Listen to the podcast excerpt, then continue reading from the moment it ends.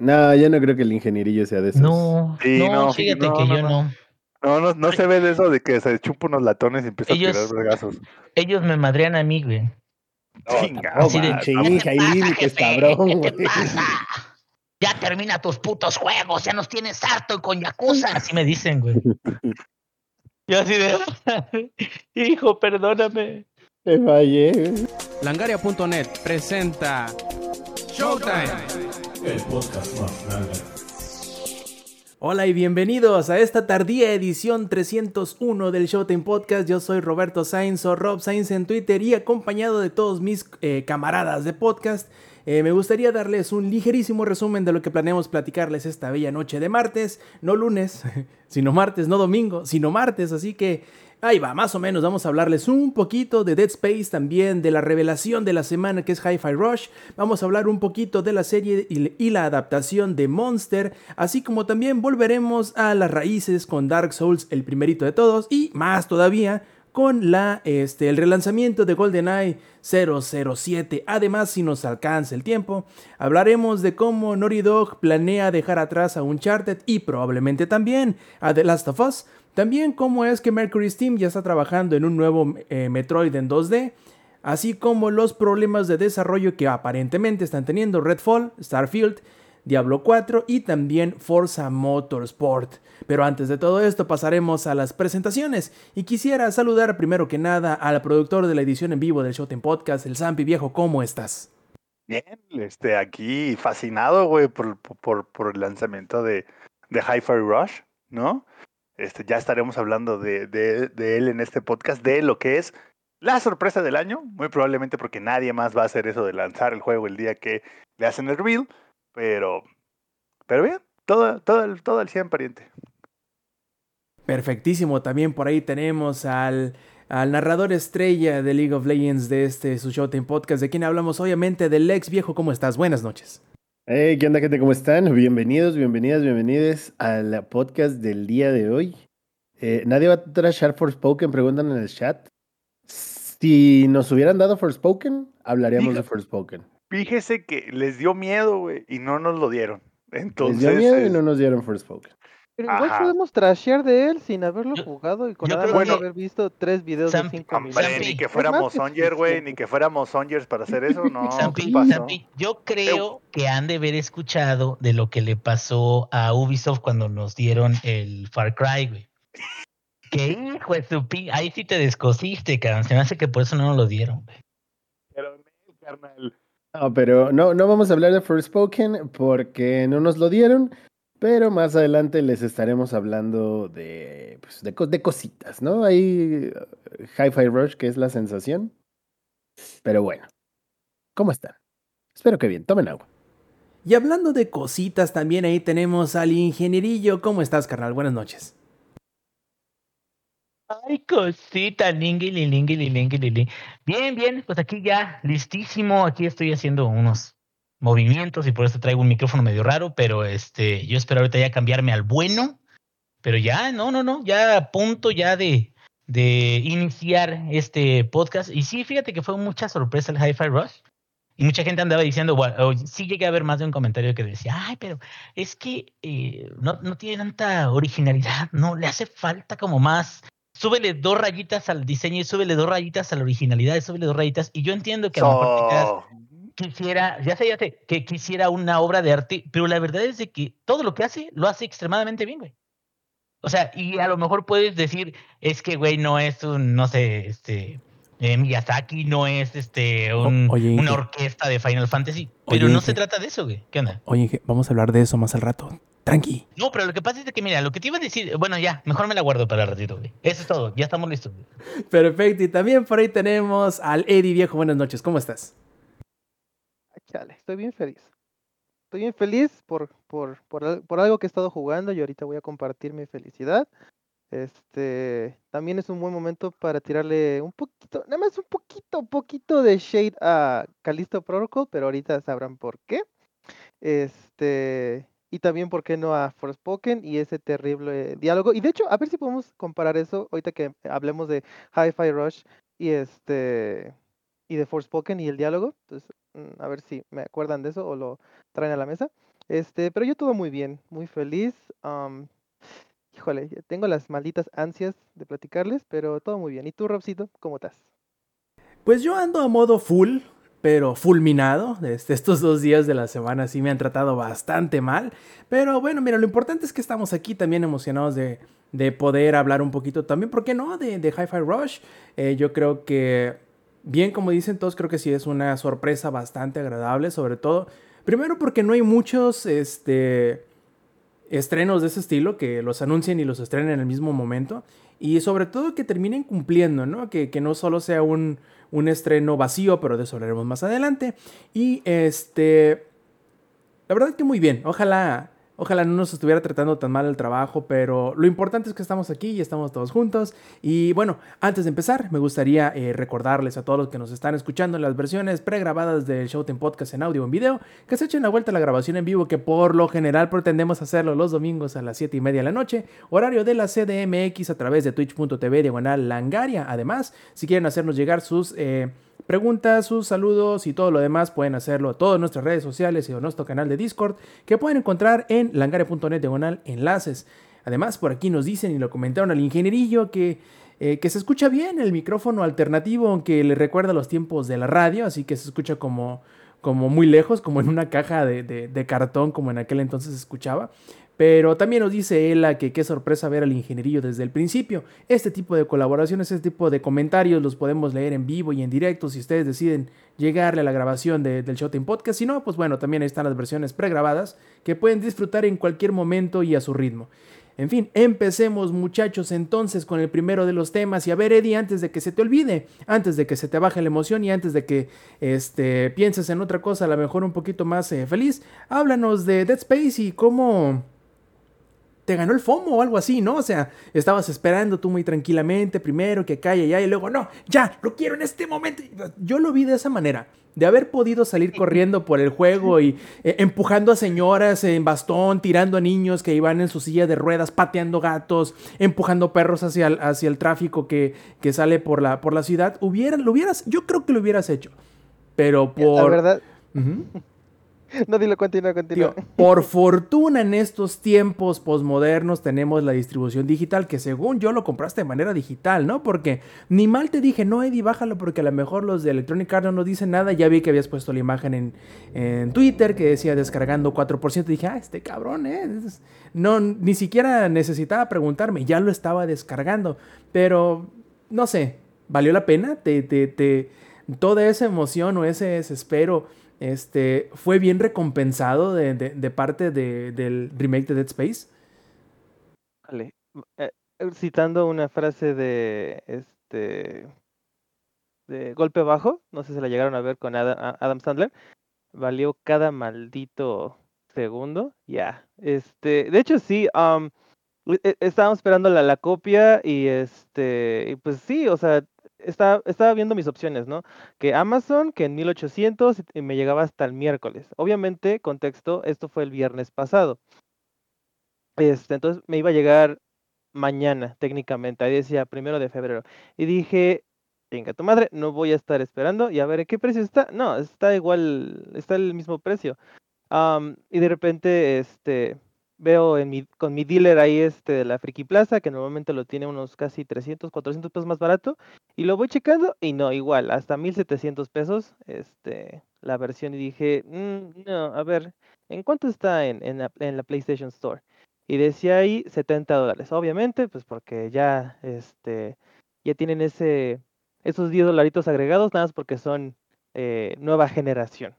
Ah, porque recuerden que Dead Space ya es exclusivo de las consolas de actual generación, de los Series, de Play 5 y obviamente de PC. Este, entonces, pues dije, pues a ver, ¿en cuánto está? 70 les dije, ah, pues chinguesú, este, con la conversión no va a salir tan, tan caro, como 1400 aprox. Ah, pero obviamente uno no contaba con que Sony, pues, este, te cobra el impuesto aparte. Que según el. Inge es 8%, no se te olvide. Ajá. Ah, pues ahí hágame los cálculos. El juego está en 70 dólares. Este, y ya con el impuesto que 81 Sony dólares. quedó en 81, exacto, 81 y tantos. Entonces, este dije, pues, Es 16%, ¿eh, Inge? No 8. No, no, no, es 8%, güey. Es 8% Dije, por, estás mal. espérame, Por favor, espérame. Roberto, díselo, por favor. es Roberto. 8% por PlayStation 4 y 8% por PlayStation 5, güey. Ah, ahí salen los dos. A huevo. I see what you did there. Um, y pues dije, "Ah, ¿qué haría el Eduardo consciente? ¿Gastar de 200 a 300 pesos para ir a comprarlo a la Friki Plaza o comprarlo ahorita en la comodidad de mi casa? ¿Existe Eduardo Consciente, güey?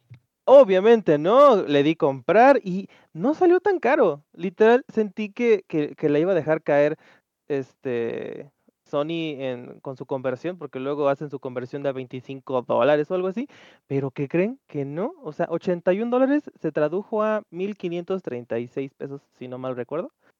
Tuvo Co- tipo de cambio de 18, 8, Sí. 18, 7, más o menos. Ajá, y dije, ah, caray. No, Que pues se note obviamente. quién vive de las matemáticas, ¿verdad? Gracias, gracias. Qué bueno que tenemos aquí a, a Samper y también el Inge, Inge. Gracias, Inge. Eh, Este, Oye, hace lo suyo. Creo que estoy por apoyo moral, güey, ya saben. sí. Es hermoso apoyo moral. y pues ya, ¿no? Este, y de hecho, esa, eso fue a la hora de laboral. Este, y cuando terminó, yo como un gerente responsable, agarré y dije, son cinco en punto, a chingar a su madre todos, voy a ponerme a jugar. Y obviamente empecé a jugar.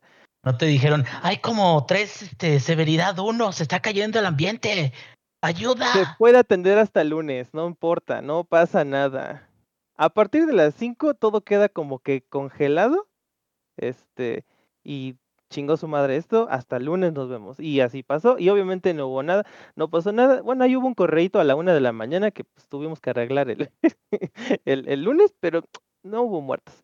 Entonces, este, pues sí, la verdad, este, em, no, no, fue un no-brainer para mí escoger la plataforma, porque sí dije, "Mm, en PC estará más barato, creo, pero no, igual ahorita no tengo una, un buen monitor para jugarlo, entonces dije, no, pues entre el Xbox y el Play, y luego, luego lo que primero decidí fue, "Ti- ¿tiene buena compatibilidad con el DualSense? Y luego, luego ahí decía, sí, está bien chingón, este, sientes todo, este, hasta se te va a meter el pinche chamuco por los dedos. Dije, ah, pues ching, chingue a mi madre, este, y lo compré en el, en el Play. Y este, y damn, um, desde los primeros minutos es totalmente diferente. Eh, eh, ¿cómo decirlo? O sea, es exactamente el juego en la, en los primeros, podría decirse que a la mitad del juego. Ya después de ahí toma otro rumbo, pero igual no se sale del carril. O sea, es como de tomamos esto y le vamos a agregar más cosas.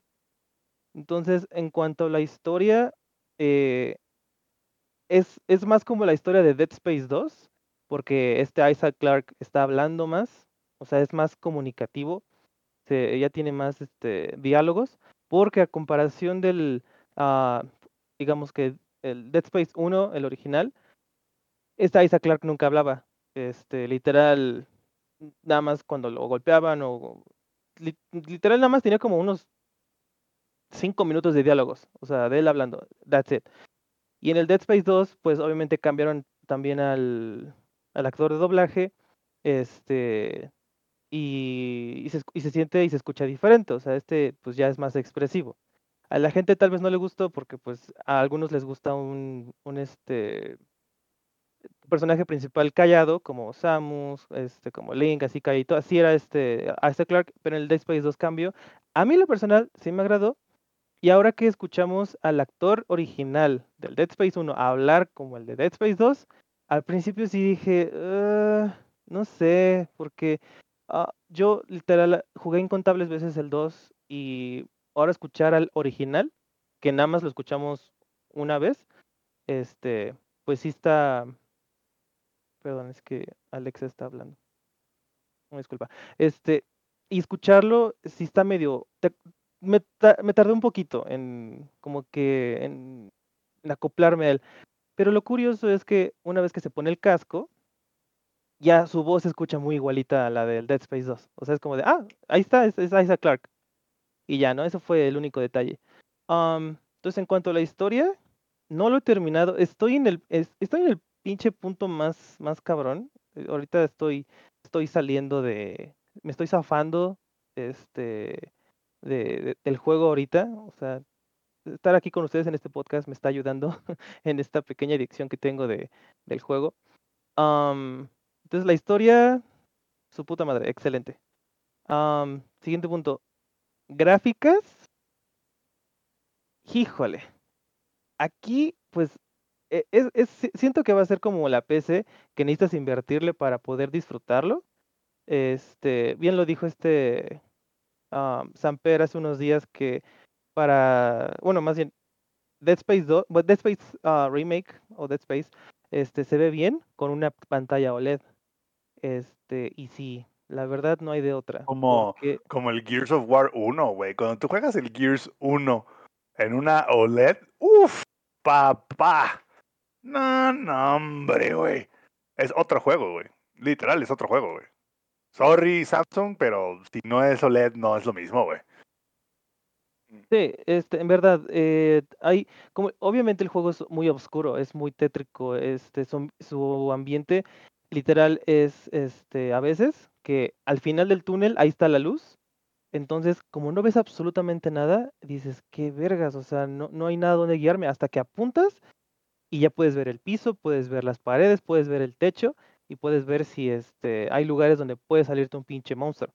Entonces con la OLED es, es oscuridad total. O sea, y, hasta eso, eh, en cuanto a sus configuraciones este, que te da el juego, sí te deja moverle tal vez un poquito, este, ya sea la iluminación y esas cosas. No es tan profundo, pero igual no fue como de voy a moverla a la televisión porque se ve un poquito culero el, brillo. O sea, no, no fue así. O sea, literal nada más fueron, este, muévele más para acá hasta que veas este símbolo. Si ya no lo ves, está chido. Y dije, ah, pues ya quedó. Y sí, literal, este, fue así de, de sencillo. Y hablando de eso, me voy a desviar tantito a la accesibilidad. No, mames, la accesibilidad y las cosas que puedes hacer. ¿Qué pasó? Ah, eh, para que lo incluyas con lo de la accesibilidad y a lo mejor los cambios o las similitudes entre la versión original y esta, pre- pregunta heladito acá en el chat, dice, eh, ¿y Electronic Arts aplica la microtransacción? Ah, no, no hay absolutamente nada de eso, más que hay una que es en la Deluxe Edition. La única cosa que es microtransacción o hasta eso es el, de- el- es el O sea, DLC que te no- cuesta. No, no cuenta como No microtransacción. cuenta, la verdad no Eh. cuenta. Eh, Y de hecho, hasta eso, la verdad, yo sí dije, lo voy a comprar porque los trajes están padres. Este, te trae cinco trajes, uno donde es el Isaac Clark eh, infectado, o sea, literal te faltan piezas, partes de, de ti, y cuando se quita el casco, eh, no tienes, no tienes cabeza, o sea, se ve ahí tu tráquea y tu, este, y tu columna vertebral, este, o sea, le agregaron cosas chidas. Um, está uno, un traje que es el santificado, que literal es, eh, es un traje de ingeniero, este, pero un traje del Papa o algo así. No, Parece, ¿no? No, no, no, simplemente este es que no se puede ensuciar por la sangre. Por eso está santificado, por así decirlo. Ajá. Oye, y- Entonces, y, pero- también preguntan para que lo metas en tu tema, dice, ¿y en el cagómetro qué tanto me voy a cagar? Preguntan. Ay, voy. No, no, no, espérense. Eso va ¿Qué- ahorita con el gameplay. ¿Qué, qué tan explosivo es la diarrea? Dice. No, no, no, espérate, espérate. Eso ahorita va, pero guárdame ese, esa pregunta, Rob. Este, en cuanto a la accesibilidad, este, literal, puedes modificarle muchísimas cosas en cuanto a la dificultad. Por ejemplo, este, pues está el modo, literal, modo historia, que no lo probé, pero literal yo creo que ni te han de ser nada y simplemente los matas a todos. Está el fácil, el medio, difícil y el locura, o no me acuerdo cómo se llama, pero ese modo, lit- literal nada más puedes salvar una vez en el juego. O sea, puedes salvar creo que una o dos veces, I don't know, pero si te matan es este insta death. O sea, tienes que volver a empezar el juego. Este, pero también te dice el juego, dice, pero si te matan, puedes decidir bajarlo a la dificultad difícil para que así no pierdas todo tu avance. ¿Cómo Entonces, funcionará eso con el Quick Resume? ah, yo supongo que, ah, ¿cómo? O sea, porque, a sí, ver, sí. No te deja guardar porque en teoría antes las consolas pues las apagabas y regresabas al, al, o sea, al último save, pero con las consolas modernas pues tienes como que el quick resume que es como, güey, pues apago la consola regreso y me quedo en exactamente en el mismo lugar. Pero ¿y si te mueres? No, si te mueres es insta-dead, pero si lo pones, o sea, lo que voy es, o sea, el, el tema de los saves es independiente de las muertes, ¿no, ¿no Eddie? O sea, al, al final del día, el save es como, güey, si, si no lo acabas en un madrazo, güey, ahora sí que valió cheto. Porque te regre- o sea, pon tú que sean 10 misiones, salvaste en la 5 y vas en la 8, dijiste, ching, ya me tengo que ir a dormir en las consolas viejitas, o dejabas la consola prendida toda la noche, o regresabas a la misión 5. Ahorita con el Quick Resume, como que ya no tiene tanto sentido, ¿no? A menos de que no tenga Quick Resume. Eh, También esa es otra. Pero yo creo que sí lo ha de tener porque, este, literal, cuando. Es que el Play no lo tiene. El Play no lo tiene. Pero, por ejemplo, algo que tiene Dead Ah, Space es que ¿Cómo no? Play no tiene Insta, Insta Resume. Sí, va, va, va, tranqui, tranqui, tranqui. ¿Cómo Es que no? el ¿Cómo? Quick Resume funciona distinto al modo suspensión. Son Ajá. similares, pero funciona distinto. El, el Quick Resume puedes tener dos o hasta tres juegos en memoria y puedes hacer como que alt tab entre ellos y mantener en suspensión distintos juegos. Ajá. El Play solamente puedes tener uno activamente mientras lo pones en suspensión. Ah. Sí, literal, por ejemplo, ahorita Oh, es lo no que acabo yo de creí, hacer yo creí que lo tenía también. Es que Ah, son muy similares, pues, y si nada más juegas un juego a la vez y ¿qué siempre lo, pones... pasa? Exactamente. ¿Qué es lo que me pasa a mí en el Play? Es agarro un juego y hasta que no lo termino, pues ya ahí no, no pasó otro. Digo, nomás el ingenierillo juega cinco cosas a la vez y no acaba nada. Exacto. Literal, el Play mira 5 lo puede hacer. tan chingona, güey. Para mí sería magia pero esa. Sí. Literal, el Play, el Play 5 lo puede hacer, pero nada más con un, un juego a la vez. Porque si no, pues le da ansiedad al pobre. Es- y de hecho, así es como ya tengo el, el Play. O sea, ahorita está brillando en naranja, porque ahí está este en Power Save. Y no- una vez que lo encienda, luego, luego ya. CFM, la cepilla, ahí está tu, tu varo, güey, sí. Ah, sí, sí. Hoy sí, hoy sí. Am, pues ya, continuando con lo de la accesibilidad, este, también tiene una opción que, este, si eres am, sensible a ciertos aspectos, a ciertas circunstancias que te pueden causar ansiedad, este, trastorno psicológico, lo que sea, el juego te avisa cuando van a suceder. Por ejemplo, hay una escena muy tétrica de Dead Space este, igual del original, en donde está un güey como que poseído y se empieza a dar de topes contra la pared y cuando te vas a acercar se da un super hiper mega putazo y se suicida. Este, es un videojuego Twitch, es un videojuego. Am, y el juego literal te, te, te aparece una ventanita este, y te dice, ahorita, te va a, ahorita va a suceder una, ah, una escena en donde alguien se está este, autoinfligiendo este, daño. Este, y así. Va a salir un católico en la pantalla. Eh, también. Este, y así, hay así varias cosas. Este, está, está muy padre eso. No lo censura, o sea, no lo censura, pero sí te avisa cuando, o sea, agua va. Y Pero la sí verdad, tiene su opción, ¿no? Para censurar. ah, creo que sí tiene la opción para O sea, se- según había leído que sí tiene como que, que le quita el gore, por así decirlo. Ajá, creo que sí la tiene, pero obviamente no Le, lo vamos a le- le hace, le hace como en los animes este, chinos, le cambia el color de la sangre de rojo a blanco, güey. Sí, entonces, No me Lo que cual no es una pésima idea. no Cuando no ves ciertos animes como Evangelion, es una pésima idea. creo que Eh, a y- blanco y en no la parte- bastante bien, ¿eh? Oye, Eddie, en la parte No. donde tiran blanco en, en, en, en, en Evangelion, ¿cómo la hacen? ¿Lo vuelven a poner rojo? ¿Qué pedo? ya sé, no, no, no. Los screenshots en Twitter, hay, hay- hay gente que se dedica a subir screenshots de los animes censurados en China, donde cambian el, el color de la sangre de rojo a blanco. Y como dice Lex, mm, híjole, no, no sé. Híjole, creo que no lo, no lo pensaste antes de hacerlo, ¿verdad? Sí, no, no, sé como qué querían. ¿Cuál era el objetivo? Entonces, pues bueno, ya este, la accesibilidad de 10 está, está muy padre y a lo que iba con lo del Quick Resume, el juego no tiene menú principal ni nada. Literal, este, cuando inicias el juego, ya cargó el juego automáticamente. O sea, se te tarda como 10 segundos en mm, ahora que ponerte en el menú principal o, me- o menú de pausa, porque le das continuar, eh, ya eres tú en tu última estación de salvado. Y ahí continúas. O sea, no es como en el anterior que este, tienes que escoger las opciones. No, literal, órale, este, a los putazos, luego, luego. Tenme honesto, Rob Inge, pero creo que el Ghost of Tsushima tiene algo similar, güey. Donde hay un menú principal, pero en cuanto le das jugar, ya de inmediato estás en el Sí. juego. Yo, yo que ahorita estoy jugando Y, el, y creo que el, For- el. Forbidden West también lo tiene. Creo, no estoy seguro, no me acuerdo. Forbidden creo que sí tarda una fracción de segundo en llevarte al, al juego, pero literal es No, que- pero, pero, pero está padre porque pasas Sí. de pa- pasas de no estoy jugando a cagarte en 10 segundos, güey. O, o sea, Eddie, en cuanto a. Yo recuerdo que me pasó muy, muy.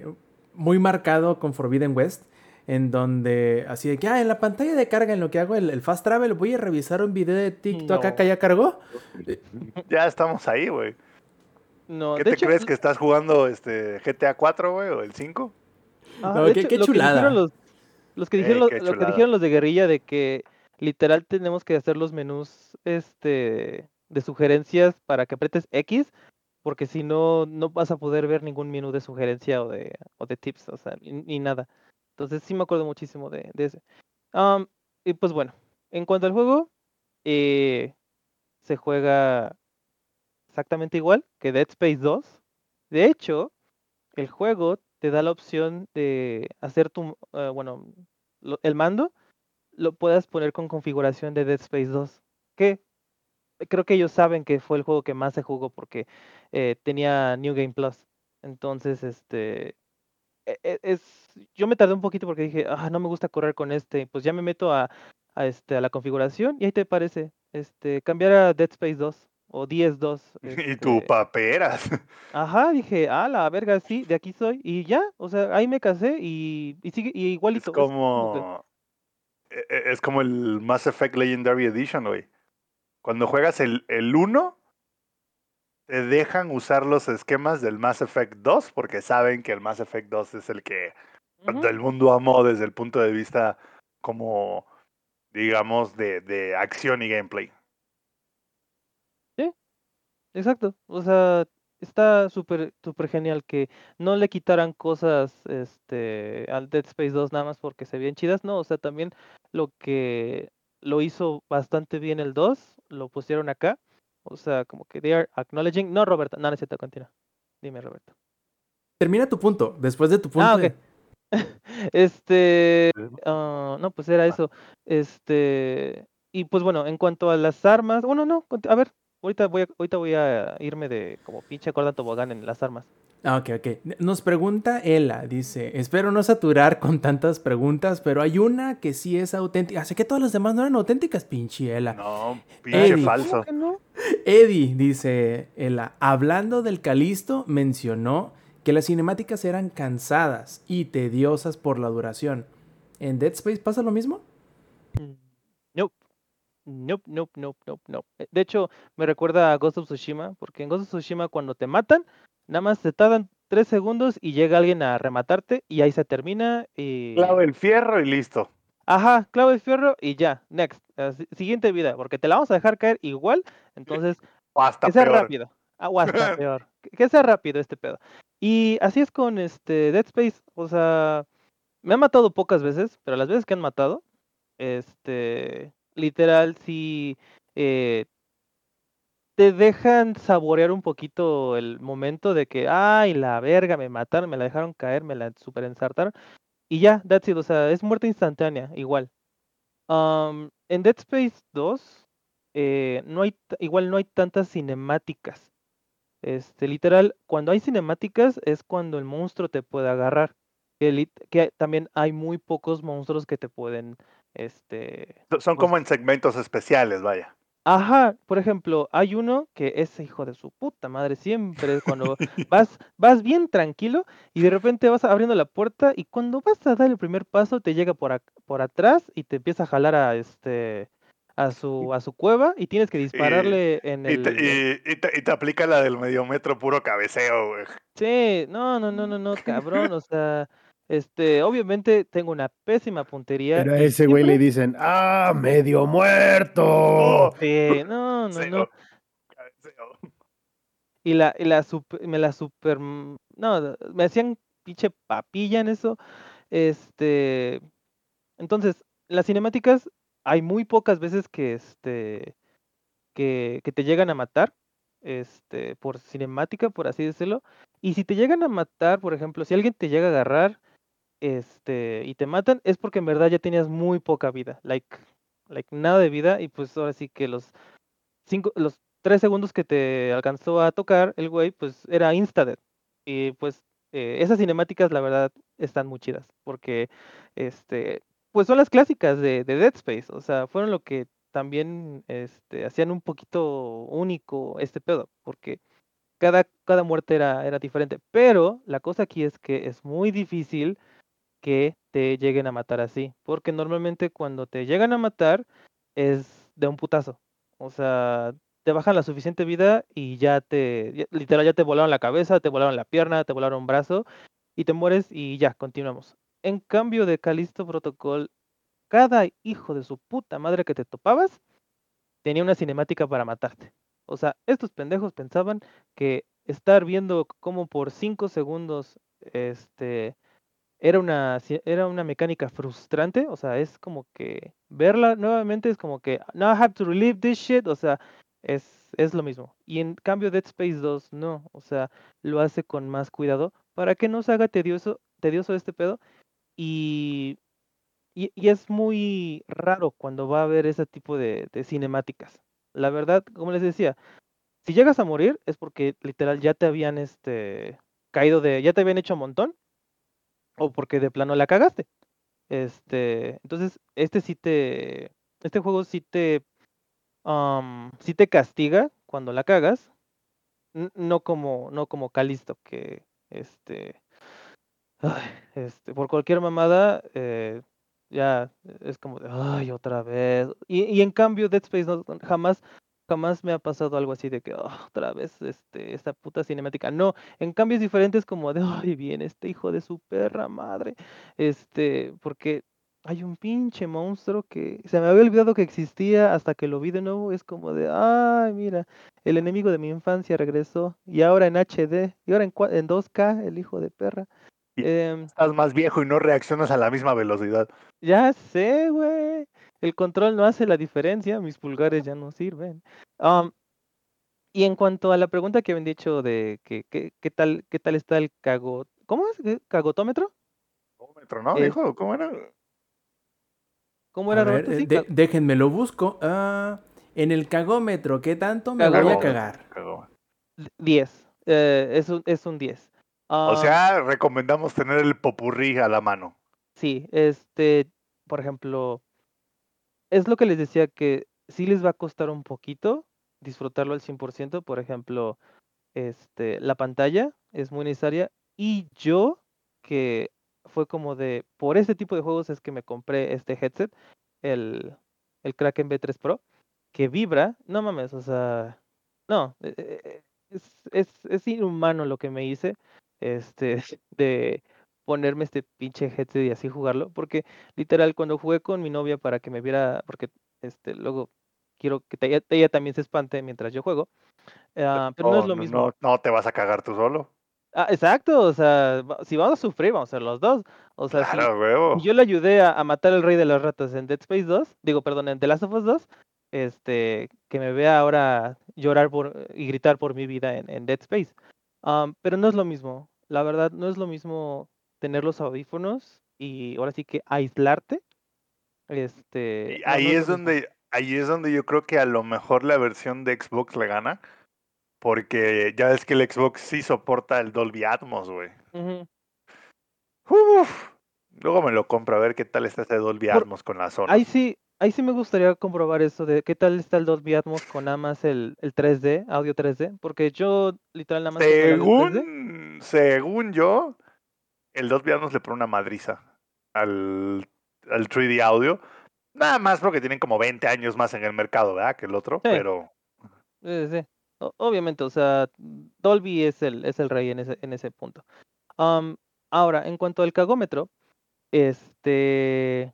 El juego es un hijo de puta. ¿Por ah. qué? ¿Por qué es un hijo de puta? Porque el juego está hecho para hacer random los encuentros con los monstruos, random con los sonidos que escuchas y random con todo lo que sucede en el pasillo. O sea, cada vez que pasas por ahí. Ah, ¿Esto siempre fue así o es nuevo del remaster? es nuevo. Eso es nuevo del Uh, remaster. ¿Por qué? ujú. Porque en el Dead Space 1 y 2, yo, eh, más que Era nada en el 2, scripted, ¿no? Está súper scripted. O sea, yo que lo jugué como, te lo juro, como cinco veces el New Game Plus, yo ya sabía a que ahorita va, a- va a venir un putazo de allá. Y si me acercaba y ya, sucedía, sucedía, sucedía. Y ya. Pero en este no. En este son unos hijos de perra. Porque todo está random. Cuando escuchas algo este, pasar por arriba de ti, dices, ahí viene un pendejo. Y no, simplemente dijo como, ah, te piñé, puto, y se va.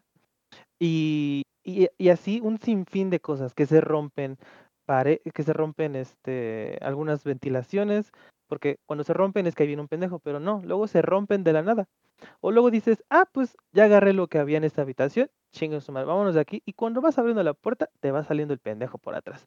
Y dices, no, inga tu madre. Y ahí, y ahí ves tu paranoia empieza a crecer, porque empiezas a tener armas que te ayudan a, a defender tu perímetro y vas poniendo que este que unas trampas por aquí y por allá y ves que no sale nada, porque hay veces que sí, hay veces que no. Y dices, el juego ya empieza a ju- el- ya empieza a, a moldearte a que siempre estés en alerta, aunque no suceda nada. Luego hay unas veces que, por ejemplo, hay un monstruo que yo le digo mantarraya, porque literal parece una mantarraya en el piso, que ese güey hace que se transformen los humanos, los cadáveres, los revive y los hace unos monstruos más cabrones.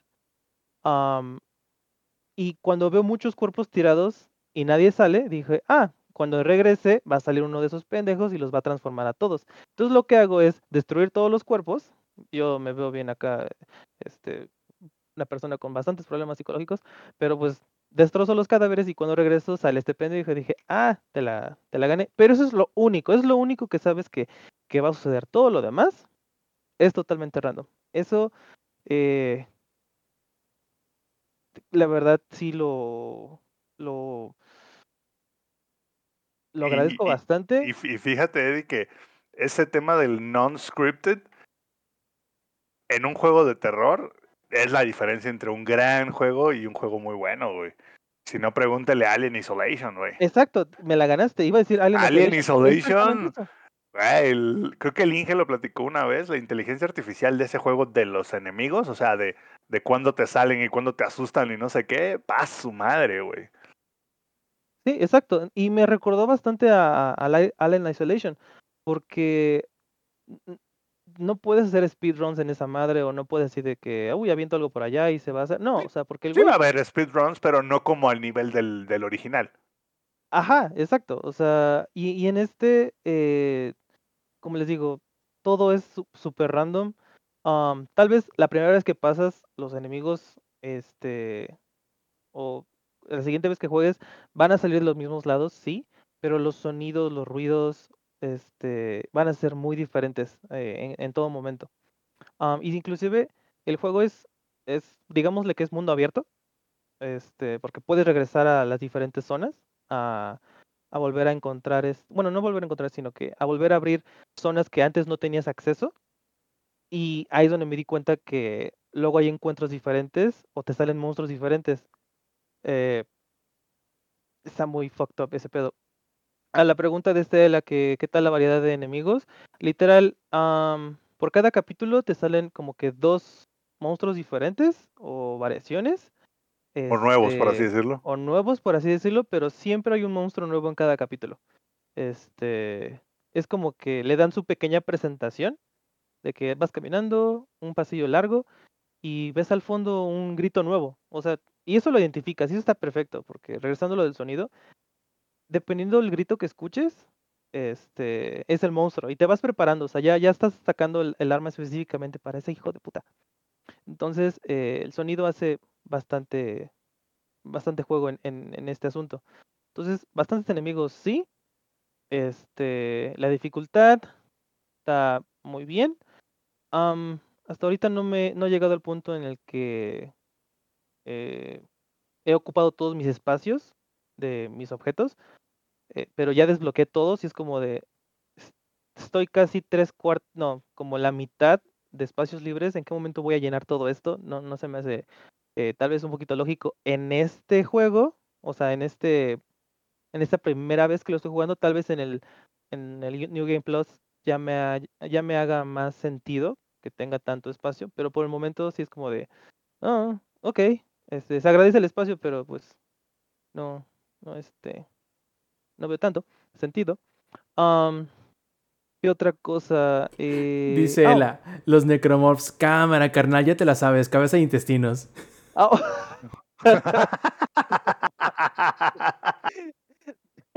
buena esa, buena esa. La te amo, sí. Y hablando de intestinos, el juego es muy enfático en que solamente desmembrándolos, cortándole sus bracitos y piernitas, los vas a matar. No hay otra forma.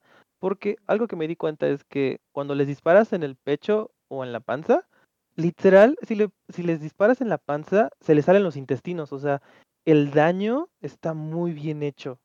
O sea, donde disparas se empieza a ver, por ejemplo, si le estás disparando a las piernas y pues tú lo ves y pues es un humano con piel y todo, ¿no? Pero obviamente necromo- necromorfizado. Pero si les disparas a las piernas, digamos que a la parte donde está el fémur, eh, el primer disparo ah, descubre eh, el músculo y el segundo disparo ya descubre el hueso. Y obviamente al tercer disparo, pues ya lo, ya lo destrozas, ya, ya lo, ya le quitaste la patita, ¿no? Am, y también, por ejemplo, hay otra arma en el que es literal, es como que una onda, como un, ay, ¿cómo decirlo? Ah, ¿sí han visto eh, Overwatch 2, eh, el arma de Lucio que hace que los hagas para atrás? Bueno, pues esta arma es tan fuerte que literal les quitas toda la piel. O sea, los, los encueras este, de forma muscular al, al pinche monstruo este. Es la mejor arma del juego porque literal, este, cuando se levantan, nada más le disparas uno en el pie, este, y ya los incapacitas. Entonces, eh, algo que no hicieron muy bien los otros dos juegos fue hacer ese, esa, que tengas esa dupla de tus armas. Este, así como por ejemplo, haces esa para, eh, para dejarlos frágiles y después las otras, las armas, las usas para incapacitarlos. Eh, también el juego está hecho para que te cases con unas armas en tu primer gameplay y en el siguiente eh, puedas usar las otras que no usaste. Son bastantes armas, de hecho, si no mal recuerdo, son aproximadamente como 8, 8 o 9 armas y todas están muy padres. Y de hecho las cambiaron, porque inclusive son diferentes a Dead Space 2. Por ejemplo, el rifle de impulsos en el 1 era mm, disparabas al cielo, o sea, ponías el arma hacia arriba y disparabas hacia todos lados, lo cual era muy inútil esa arma. Ah, o inclusive lanzallamas en el Dead Space 2 y en el 1, su disparo secundario era lanzar el, el combustible y era una bomba.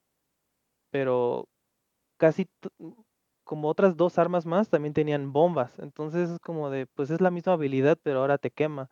Entonces no tiene sentido. Entonces ahora, por ejemplo, el lanzallamas hace un muro de fuego. Y el muro de fuego es la cosa más hermosa del mundo porque obviamente los quema, te puedes este, resguardar detrás de, de- del muro. Si pasan por ahí, obviamente van a pasar lento o, o no van a pasar y se van a quedar ahí. Entonces, am, esa es una de muchas y a muchas las modificaron y las hicieron hermosas, literal. Es un, es un espectáculo visual, este, todas las armas. Eh, las, obviamente no, no el cortador de plasma ese pues es muy clásico, pero las demás es un espectáculo. O sea, es, es, es, es, genial, es, hermoso. Y lo hermoso, aparte de eso, ya voy a terminar, es que este, si llegan a jugar el 1 y el 2, am, podías, eh, tú no subes de nivel, pero encuentras como que unos nodos de energía que es para que tus armas suban de nivel. Pero ahora las armas las puedes, les puedes hacer upgrades am, buscando ciertos eh, schematics o ah, no sé cómo dice en español, schematics, esquemas, bueno, es que ¿Planos? Planos, gracias. Unos planos que los puedes poner y este con los nodos avanzas este y actualizas esa arma y le pones más cosas, ya sea que más daño, un clip más largo, este que tu disparo secundario este haga un diferente efecto o más daño, cosas diferentes y también te da ahora sí que ese incentivo de querer explorar más porque esos planos hay algunos que son exclusivos de de buscarlos por todos lados, pero hay otros planos que una vez que llegas a un nuevo punto de una nueva tiendita, ya está ahí para comprar. Entonces, este, está muy, muy padre. Híjole, este, es todo, lo, es, to- es todo lo que esperaba y más, la verdad. Eh, no, no se fueron por la sencilla de que, ah, pues es un clásico, nada más hay que darle remaster, hacerlo, hacerlo más bonito, and that's it. No, o sea, le agregaron unas gráficas increíbles, la, la iluminación es, es, es increíble, este, también eso juega muchísimo, como les decía, con, con el terror. El sonido está de poca madre. De hecho, también este, dependiendo qué tan lejos estés del, pues, donde sale el sonido, es lo que vas a estar escuchando. Y también el ángulo en, que, en el que estás es como, es como va a sonar. En gameplay, como les decía hace un- unos meses, eh, trajeron cosas del 2. eh, por ejemplo, el movimiento espacial, o sea, cuando estás en gravedad cero. Pero eso, la verdad, eso fue lo único. Todo lo demás, este, ya estaba ahí. Las armas son muy diferentes. Y por último, la historia. Hasta este momento, todavía no termino la historia. Este, dicen que en el New Game Plus hay un final alternativo. Obviamente lo voy a jugar. eh, pero hasta donde ahorita voy, literal están planteando muchísimas, muchísimas, muchísimas cosas para el Dead Space 2. Porque he llegado a escuchar en grabaciones, en text logs, este, en audios, nombres de personas que fueron esenciales en el Dead Space 2. O sea, ya los está escuchando.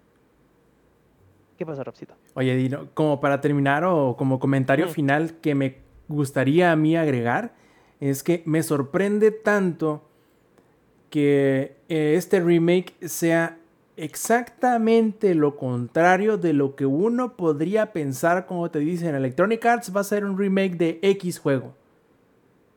Porque le está haciendo todo bien, no solamente es una ¿cómo decirlo? Es una, un recuento una, una historia vuelta a decir de, de lo de Dead Space. No solamente fue cambiar, mejorar y, y, y las, las, las armas.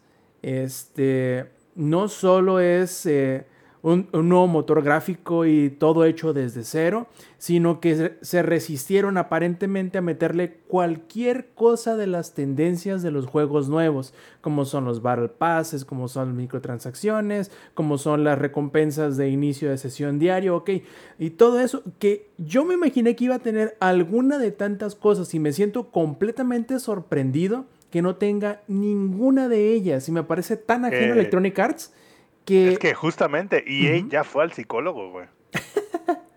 ya, o sea, ya tomó terapia, güey. Need for Speed Unbound fue una grata sorpresa, güey. Este remake estuvo muy bueno. El de Mass Effect estuvo más relativamente bien. Entonces, EA ya fue a terapia, güey. Sí, Sí, y la, es- la- la neta está bien chido eso, ¿no? No me lo esperaba. Yo creo que para mí, que lo he jugado, que no lo he jugado y que lo estoy viendo así de lejecitos, para mí es lo sobresaliente, más allá de que el juego pa- aparentemente esté súper chingón. Y, otra cosa, este, que, también yo alcancé a notar fue el approach de Motive, de los desarrolladores, que literal dijeron hace un año de, esto va a ser lo último que vamos a mostrar del juego, a partir de este momento vamos a enfocarnos al 100% en el desarrollo de, de Dead Space. La próxima vez que escuchen algo va a ser este trailer o va a ser otra cosa, pero de aquí a quién sabe cuándo, este, es puro, eh, vamos a estar, eh, va- vamos a estar en silencio. Y dije, ay, ay cabrón, porque luego hay muchos que nada más se la pasan vendiendo humo, este, Calisto, um, y, y no, o sea, literal ellos, eh, ah, inclusive, eh, por ejemplo, hubo un problema ahorita con las gráficas de, en el modo performance de la versión de Play 5, a los dos días dijeron, ya lo estamos arreglando, este, inmediatamente ahí va el parche, los de PC pueden hacer esto para evitar este problema. Y literal, ayer cayó el parche y ya este, ya se ve más nítido algunas cositas que tenías, cuando te acercabas muchísimo al, al juego, se veía como que con dientes de tiburón, ese, ese efecto, y ya lo modificaron y ya quedó bien. O sea, literal, eh, creo que estaban o sea, hicieron un gran trabajo al pulir muchísimas cosas del juego antes del lanzamiento. Y cuando detectaron algo, yo creo que el 90% de su fuerza laboral estuvieron concentradas en ese punto y por eso en putiza lanzaron el parche. Y ahorita nada más lo que están haciendo es ya discutir qué va a pasar con Dead Space 2, que es un no-brainer que van a sacar un Dead Space 2, que a mí me gustaría que fuese como... eh, que, les dejaran esa libertad de hacer lo que quieran para que así les dé chance de, de hacer algo más allá de Dead Space 2. Porque con lo que estoy viendo, lo hicieron bien, respetaron el lore del juego, respetaron lo que ya había de Dead Space 1, que es lo del marker, este, y cositas más allá que no voy a mencionar por si lo quieren jugar.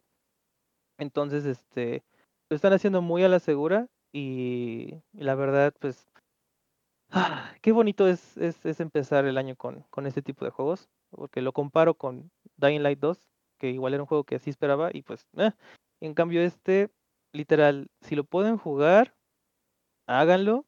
Si les gustan los juegos de, de terror, de survival, este, háganlo.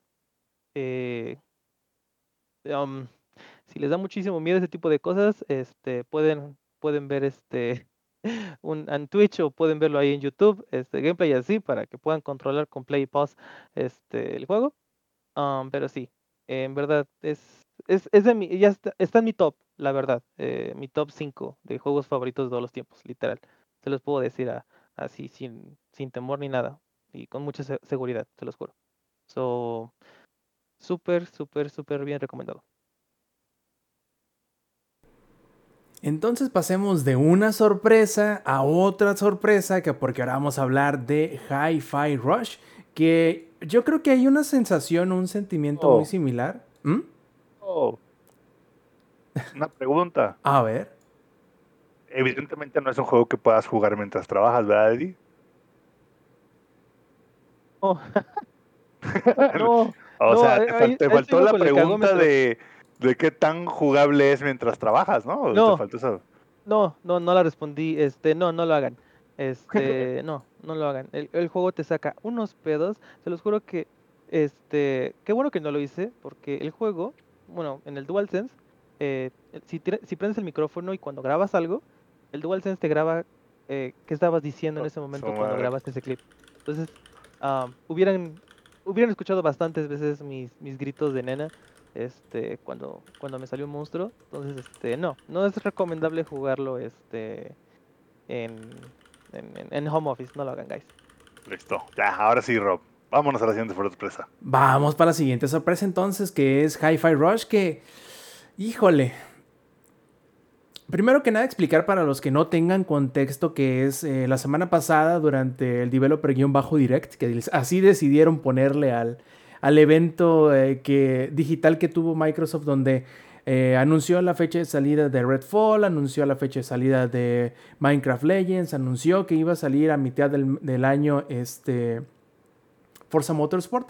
Y también anunció que Tango, este, Tango Gameworks, eh, que es un subfilial dentro de Bethesda, pues no solo anunciaría un nuevo juego, sino que además iba a estar incluido en Game Pass y iba a estar disponible ese mismo día, en ese mismo instante que se anunció. Y, hijo, está, está curioso porque lo primero que les dije habiendo visto únicamente la, la- una imagen fue, ese juego me da una vibra muy similar a la que tenía este... Sunset Overdrive. Overdrive. Ajá, y no porque sean del mismo género o porque gráficamente se parezcan, sino que siento que la vibra es como que muy particular en donde este en específico, Hi-Fi Rush me refiero, ya habiéndolo jugado digo, ok, ya sé a qué me recuerda inmediatamente, ya sé por qué me, me siento inmediatamente en casa al jugarlo y comprendo el motivo del por qué mucha gente no solamente le vaya a gustar mucho, sino lo voy a posicionar como uno de sus juegos favoritos del año. Yo creo que tres cosas son las más importantes o las principales del por qué sucede esto. Primero, es un juego simple o sencillo, como lo quieran ver. No se complica la vida queriendo hacer un montón de cosas y haciéndolas todas a un nivel medio bien, sino que dice, ok, voy a hacer dos cosas muy bien y solamente esas dos cosas y no me voy a complicar. La primera es que todo el look and feel sea completamente acertado, que no se sienta que ninguna parte del juego esté fuera de los límites de lo que siempre te está diciendo, que sea coherente consigo mismo. Y la segunda, que se sienta divertidísimo y súper interesante el pelear, porque es un character action game, o sea, es como un God of War, es como un este, Devil May Cry, en donde el juego es de peleas, de dos botones, este, que haces combos locos y todo siguiendo con, un el dejo ritmo. de rock band. Exactamente, todo siguiendo el ritmo, que ese es el girillo que le mete lo interesante al juego, porque en todo momento, este, tendrás que seguir o deberás seguir el ritmo que te marque el- el- las canciones que están en el fondo para poder hacer más efectivos tus combos y todo. Ahora, a ver, Zampi, yo quiero que tú nos cuentes de qué va la historia de, de Hi-Fi Rush y primero que nada, cómo, cómo viviste el anuncio y el empezarlo a jugar, cómo lo sentiste, porque creo que va muy ligado con Golden Eye, si es que lo podemos hablar de él, en donde es algo que te sientes, al menos yo lo sentí así, inmediatamente en casa. Sí, bueno, lo viví trabajando porque pues el Developer Direct fue miércoles en horario laboral, ¿verdad? Entonces, con así que con, como, como dice mi, mi cuñada, con un ojo al petróleo y el otro al fútbol, ¿no? Y ahí fue donde, donde fue así como, ah, cabrón, anunciaron ese juego, ah, cabrón, se ve re bueno, güey. Y de repente es como, ¡sas, güey! Aja la baraja, ahí está, güey. Y yo así de, ah, bueno, pues vamos a jugarlo, güey. Fíjate que, ¿de qué va? Es muy sencillo. El, el juego es, es, es tan sencillo que es bueno, güey. Es como, no sé si alguna vez vieron una película, güey, ah, que se llama Idiosyncrasy. Sí, creo que sí se llama así. Que es, es este con, ¿cómo se llama este pinche güero narizón que no tiene el pelo largo? El otro güero narizón que no tiene el pelo tan largo. Bueno, ese güey. Wilson. Eh, ¿Ese es el del pelo largo? Ah, ok. El otro, el otro güero ¿Y narizón. está que no? No, no, no, el otro güero, el que se parece un chingo pero con el pelo corto, güey. Ah, entonces Pero, pero bueno, sale ese güero, güey. Y de lo que va Idiosyncrasy, güey, la película, es un güey que por un programa militar del gobierno o algo así, el güey le dice, te vamos a dar un varo y te vamos a este, meter en una cama criogénica y te vamos a levantar en, en unos años. Pues pasa un pedo, güey, el cabrón en lugar de unos años se levanta como en un milenio después y toda la humanidad tiene el coeficiente intelectual de un retrasado mental, güey. Entonces el güey, que de por sí no era el, no era el foco más brillante, se vuelve de repente la persona más inteligente del mundo, güey. Neta, si no la han visto, güey, véanla, güey. La película es extremadamente buena. Y comparte algo con Hi-Fi Rush, que es extremadamente sencilla de digerir, güey. Hi-Fi Rush es como, aquí no hay historias complicadas, güey. Aquí no hay, este, cosas legendarias que te levantaron y ahora tienes que salvar el mundo. No, no, no. Es como, tú de idiota fuiste a firmar un contrato con una corporación que te iba a poner un brazo robótico, güey. Tú pensando que te iban a poner un brazo, un brazo robótico bien mamón. Cuando llegas, pasa un accidente, el iPod que traías te lo ponen como, como una especie de reactor nuclear como el que trae Iron Man en el pecho y el brazo que te dan es un brazo para recoger basura, güey. Entonces, pero bueno, detectan que como tienes ese iPod en el pecho, dicen, eres un defecto, güey. Como eres un defecto, y en esta megacorporación tenemos una política de cero defectos, te vamos a desechar, ¿no? Porque pues, no pueden existir defectos. Y esa es la primicia del juego, güey. Y ahí, así de sencillo es el juego. Entonces el juego te pinta esta megacorporación que me recuerda mucho a Borderlands. eh, bastante, de hecho, me recuerda como mucho a Hyperion en Borderlands. Y es como es esta megacorporación donde tienes, eh, ¿qué son? ¿Siete jefes? ¿Seis jefes? No recuerdo bien. Que me- cada A mí me recuerdan todos a un aspecto diferente de Torque. Sí, sí, sí, sí. Son seis, siete jefes, cada uno con una personalidad distinta y cada uno dueño de un departamento distinto. Y el juego, desde el momento uno, te dice, tenemos que ir, chingarnos a cada uno de los jefes, y una vez que nos chinguemos a cada uno de los jefes, saldremos de este pedo. Listo, güey. That's it, güey. O sea, el juego te lo dice en los primeros cinco minutos, güey. Que es así como, eh, nos metimos en este pedo y la única forma de salir de este pedo es ir y romperle el hocico a todo el mundo. Agree, agree. Listo. Ahí está tu primicia, ahí está tu juego, güey. Y de ahí partimos, güey. Entonces, eso, sumado al diseño visual, que by the way, el diseño visual está poca madre, güey, pero poca madre. Se rifaron bien, perro. Me han hecho cagarme de risa más de una vez. Este, creo, creo que fue ayer o antier, no recuerdo bien.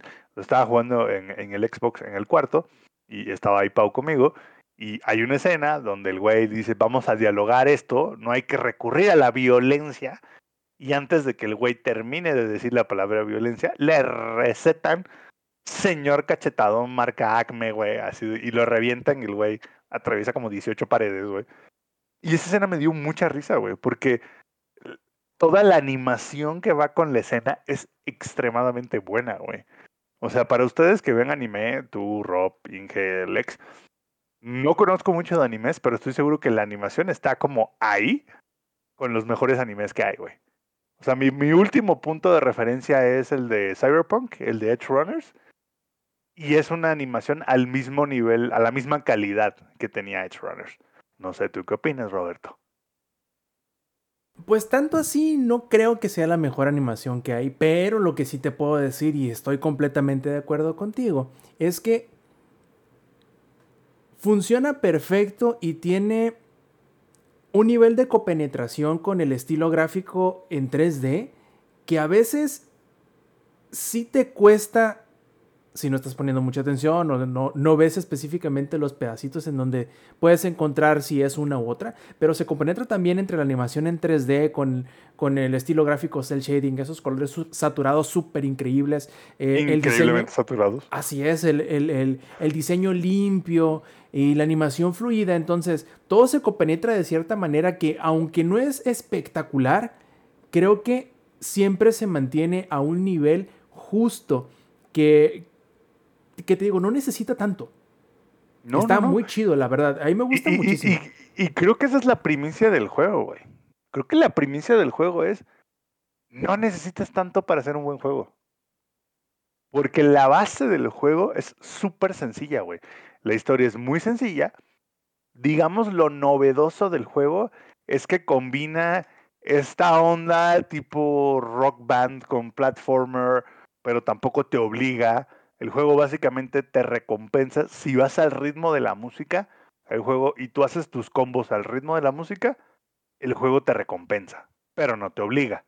O sea, tampoco es como es como que no puedas jugar. Exactamente, si te equivocas no pasa nada, tú puedes seguir soltando este guitar, guitarras o vergazos, güey, y no pasa nada.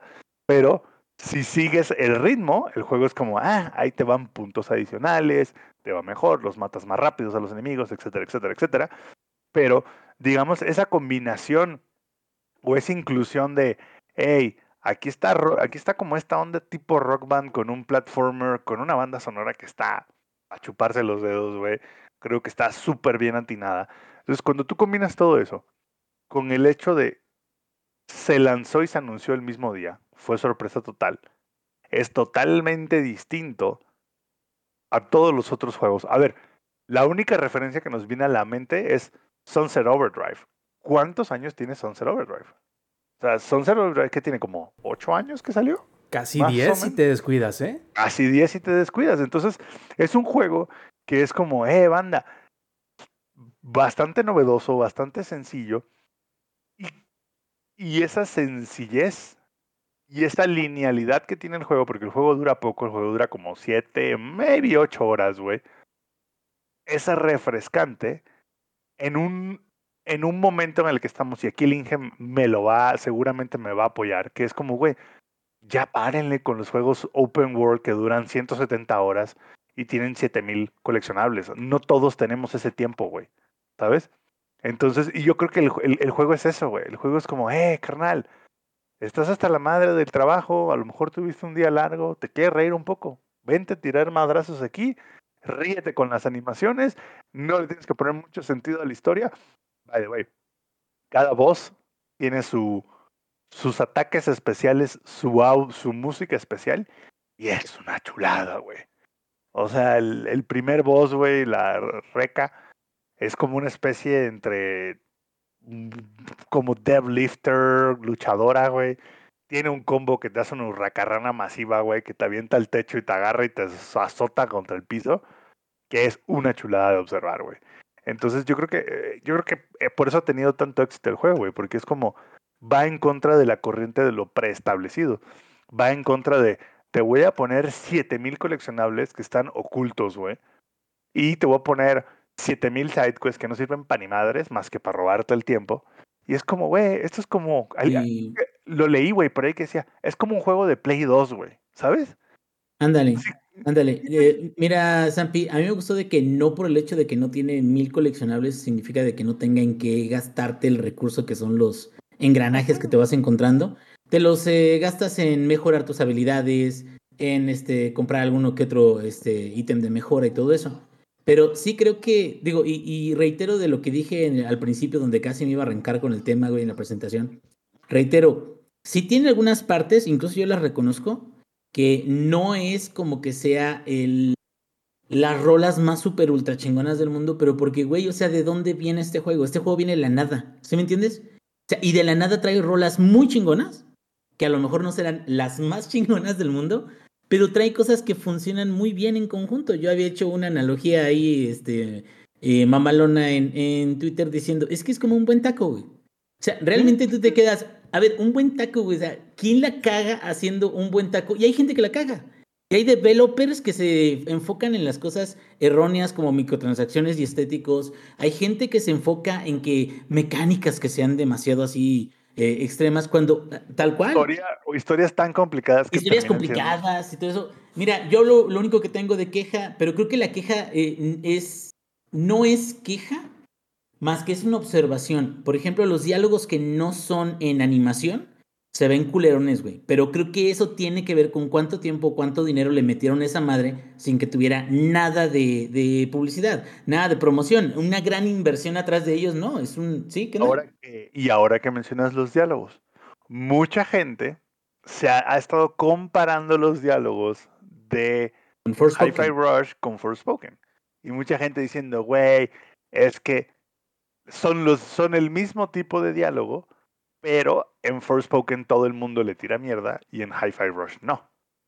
Y yo creo, A ver, Robs, desde mi humilde perspectiva, desde mi humilde perspectiva, güey, tiene que ver con el setting del juego. Sí, yo estoy de acuerdo contigo. A ver, pero ¿por qué O lo sea, dices? Todo depende de cómo, a ver, si tú quieres vender un producto serio, güey, un producto triple A, güey, que es así como, güey, groundbreaking, increíble cinemática, increíble historia, y la calidad de tus diálogos son una mamada, pues va a levantar muchas sospechas, güey. Pero si tú quieres vender un juego Güey, que lo estás eh, vendiendo en 30 dólares, güey, y es como, güey, aquí nada más venimos a divertirnos y a echar cotorreo, güey, no se lo tomen en serio. Es que Entonces- imagínate los diálogos, compara. Si estuvieran en una película como Billy Ted, güey, salvan al mundo, o como, no sé, Shrek, güey, o si los vieras en El Señor de los Anillos. ¿Qué te Claro, quedas? claro. Es, que es un, es un setting épico, güey, o sea, que se supone que es una aventura chingoncísima, y traes Sí. ahora sí de que una interacción sarcástica, eh, de broma, eh, no sé, como que no cuadra muy bien, que digamos. No, no sé, güey. Yo creo que la equivalencia en el cine sería como tratar de poner los diálogos de Ted en una película de, de Tarantino, güey. Y, y espérate, no nos vayamos a morder la lengua porque no significa de que sean incompatibles. No, y esto, no. por ejemplo, espérate, y por ejemplo, va a salir una película de Dungeons and Dragons que va a ser puro diálogo echi, güey. Pero Honor Among Thieves, creo que se llama. Este. Pero no. Creo que eso lo estableces también desde el principio de las interacciones. Y creo que funciona mucho cuando tienes eh, compañeros, tienes amigos, tienes como una interacción cara a cara. Yo los diálogos que he visto en Forspoken han sido principalmente como del personaje este principal, la, muchacha, con deidades, con, o como con espíritus o como con cosas intangibles. Y creo que, por ejemplo, en el caso de, de Hi-Fi Rush, funciona mucho que está la gatita que funciona también como un sidekick, a pesar de que no es ella quien habla, güey, 808 Es, eh, es Peppermint. que es Peppermint. Y Peppermint también eh, funciona muy bien como la interacción, este back and forth y este patiño que, que se hace del personaje principal, porque a pesar de que es muy chingón, es torpe o es tonto, Entonces, como que siento que ese carisma es más fácil a lo mejor en el setting en el que se está desarrollando Hi-Fi Rush y te exige menos, ¿no? O sea, como que te pones menos exigente y te digas, ah, güey, es que es de desmadre este pinche juego. Y siento que eso lo- funciona un poquito más, güey. Es como lo que le pasó a este a Thor, Love and Thunder, que la quisieron hacer muy Guardianes de la Galaxia, güey. Cuando ninguna otra película de Thor había sido Guardianes de la Galaxia. Y trataron de acomodar esa comedia, güey, de Guardianes de la Galaxia dentro del Thor. Y es como, sorry, güey, Chris Hemsworth será muchas cosas, pero la comedia no es lo de ese güey. o sea, el, el ser edgy y, el, y este tipo de diálogos no se le da, güey. Entonces, o sea, eh, sí he visto así muchas comparaciones de, güey, es que Forspoken tiene los mismos diálogos que Hi-Fi Rush, pero cuando es, pero en Hi-Fi Rush todo el mundo los ama. Pues sí, güey, porque Hi-Fi Rush no, en ningún momento te dice que sus diálogos van a ser algo más que eso, güey. ¿Sabes? Es como, aquí venimos y- a echar cagadero. Digo, para que no haya, para que no haya otro. Yo he tuiteado algo parecido, güey. Digo, para que no vayas a decir, este, ay, aquí nadie dijo eso. No, no, no. Yo tuiteé algo parecido. Pero ¿por qué, güey? Porque siento de que los diálogos no son el problema de Forspoken. Siento que el problema de Forspoken es de que toda la forma de armar el juego está de la ver. O sea, como que el diálogo edgy no es el problema, ¿sí, Rob? Ah, yo lo que quería nada más complementar porque tienen razón. Yo lo que he notado, o sea, tienen razón todos en lo general, ¿no? Tienen razón en el sentido los que comentan que el mismo nivel de cringe te podría dar porque es el, como que la misma eh, intensidad del, del cringe tanto en Hi-Fi Rush como en Forspoken. El detalle del por qué se siente o es mucho más aparente en, en Forspoken es porque tienes los dos extremos del espectro de la cursilería. Porque todo lo que tiene que ver con ciencia ficción y todo lo que tiene que ver con fantasía es súper cursi, es súper cheesy, es súper cringe. Pero por lo general están del mismo lado todos, ¿no? Por ejemplo, estás, estás leyendo Canción de Hielo y Fuego y todos son muy santimoniosos, muy grandilocuentes, muy épicos y todo, ¿no? Y no hay nadie que le ponga un personaje de padre de familia para que te sientas en realidad el cringe porque está del, otro lado de lo cursi, que es lo que le está pasando a Forspoken. No creo que sea particularmente malo, ninguno de los dos, ni Faye ni el brazalete. Pero el problema es que están los dos sabores juntos y como que no se combinan de una manera que no se sienta el jalón de cabello y notes y te dé el cringe, que te saque del mundo en el que estás. Entonces, por un lado le dices a Faye que estás en un mundo donde sucedió el, el cataclismo y que todo el mundo está muerto y está muerto. Ya, me vale verga. Entonces sí sientes, obviamente, ¿no? Lo sientes mucho más aparente y no, congen- no congenian entre sí esos dos sabores del cringe. Por otro lado, en Hi-Fi Rush, todos están del mismo lado. Todos son el mismo tipo de cursi, todos son el mismo tipo de ñoño, todos son el mismo tipo de, de, de, friki, por ejemplo, con Sanso, que es, que es un personaje tal cual de JoJo's Bizarre Adventure. Y no se siente que te saquen de onda, por lo tanto, estás en el mood, estás en el ritmo y estás en, en, en, en onda y no sientes tanto lo cringe. A lo mejor si te, si te taparas los, los oídos, a, lo mejor si sacaras el texto de lo que están diciendo y lo leyeras por separado, dirías, ay, güey, cuánta vergüenza da leer esto, ¿no? Pero yo creo que esa es la, la diferencia en la situación de ambos. Creo que sí es cierto todo lo que, lo que ustedes dicen. Ambos son cringe, pero hay algo en específico que hace que en uno se sienta más y en el otro se esconda mucho mejor o se disimule mucho mejor. Entonces, em, volviendo a Hi-Fi Rush, yo creo, o mejor dicho, lo que sentí inmediatamente al empezar a jugarlo fue, claro, obvio que este juego, que es de tango, dirigido por Shinji Mikami, me recuerda específicamente a una era muy particular de los juegos B de PlayStation 2. Ingeniería, tú estabas, eh, me imagino yo, más empapado en esto en aquel entonces. Ahí me recuerda muchísimo. A, a mí me recuerda muchísimo, ingenierillo, a la época en los poquitos años donde existió esa subfilial de Capcom que se llamó Clover Studio en donde salió God Hand, donde salió Beautiful Joe, donde salió Okami. Entonces es como que ese particular tipo y particular sabor de juego tipo B, porque no es un triple A obviamente, en donde ni siquiera un doble A ni un A, es un, es un juego tipo B, es un juego sencillo. Si hubiese salido vendido al de tal, creo que... ¿Cuánto cuesta Ingenierillo si no está en el Game Pass? ¿Cuesta 20, 30 dólares? Ahorita checo. El Hi-Fi Rush es, es, de medio precio, güey. Por eso, pero si tiene precio o se ve, o a fuerzas tienes que suscribirte. 539 pesos mexicanos. Ahí está. 25 dólares más o menos, ¿no? 30. Ah, pues mira, precisamente, o sea, y yo creo que muy a pesar de todo lo demás, no le estoy descontando para nada lo bueno que es el juego. Yo creo que le ayudó muchísimo el haber salido en, en Game Pass. Ah, no, pero no, si sale a full price, sí, güey. Sí, se lo, sí hubiera tenido detrimento ahí. Espérame, no me refiero a eso en específico. Me refiero en específico a que si Bethesda y Tango no hubiesen estado dentro de Microsoft y por lo tanto su medio de venta no hubiese sido o de subsistir no hubiese sido el Game Pass, como le sucedió de la misma manera a Pentiment, creo que nunca hubiéramos visto un Hi-Fi Rush. ¿Se habría quedado guardado?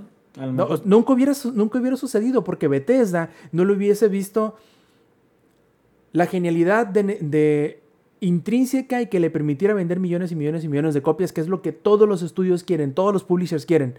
Este juego a lo mejor hubiese vendido 500 mil copias, que a lo mejor para Tango hubiese sido el dinero suficiente para recuperar y con creces el, el, el, el presupuesto que le invirtieron.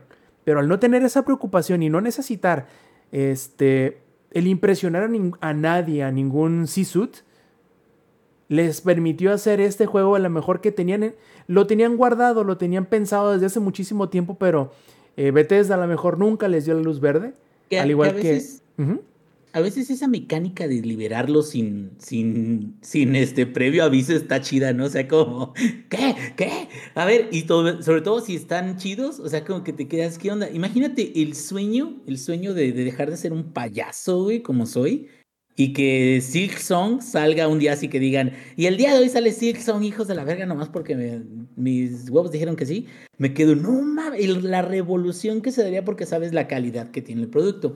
Aquí. Y por este fin el Mije se quitaría su carita de payaso. Por fin, tic, tic, ya, ya se, se, se caería, automáticamente se caería la peluca, se, se desintegraría. Pero sí, sí, o sea, creo que, que tiene unas características muy particulares, Rob que lo hacen eh, de fácil distribución y que la gente incluso quiera invertirle los 30 dólares que vale. Que, que sí los vale, la neta. O sea, porque hemos visto cosas que cuestan más.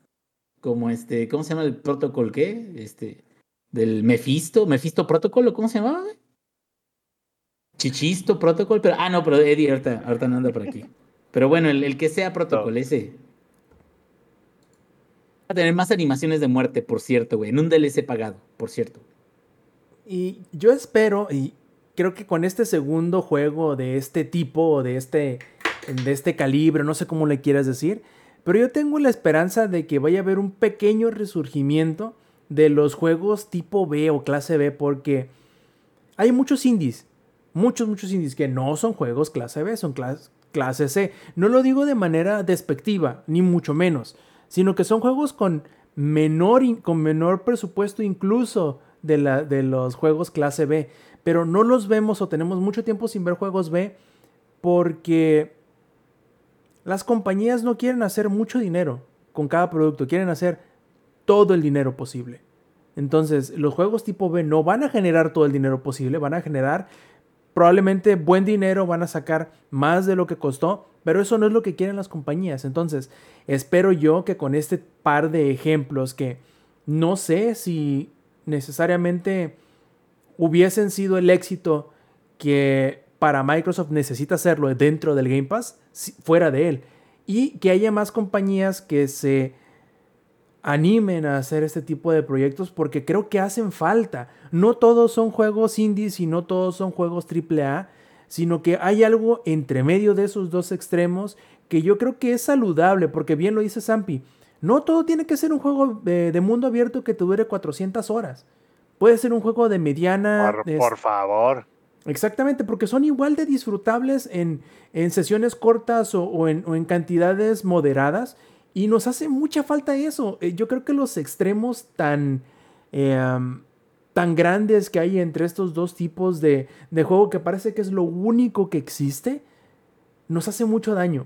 O sea, no solo a nosotros como, como consumidores, eh, sino a la industria tal cual, porque creo que nos ha llevado inconscientemente a creer que solo hay extremos. Hay juegos chicos, hay juegos grandes, hay juegos que son una mierda, hay juegos que son una genialidad. Y no existe término medio y eso es increíblemente malo.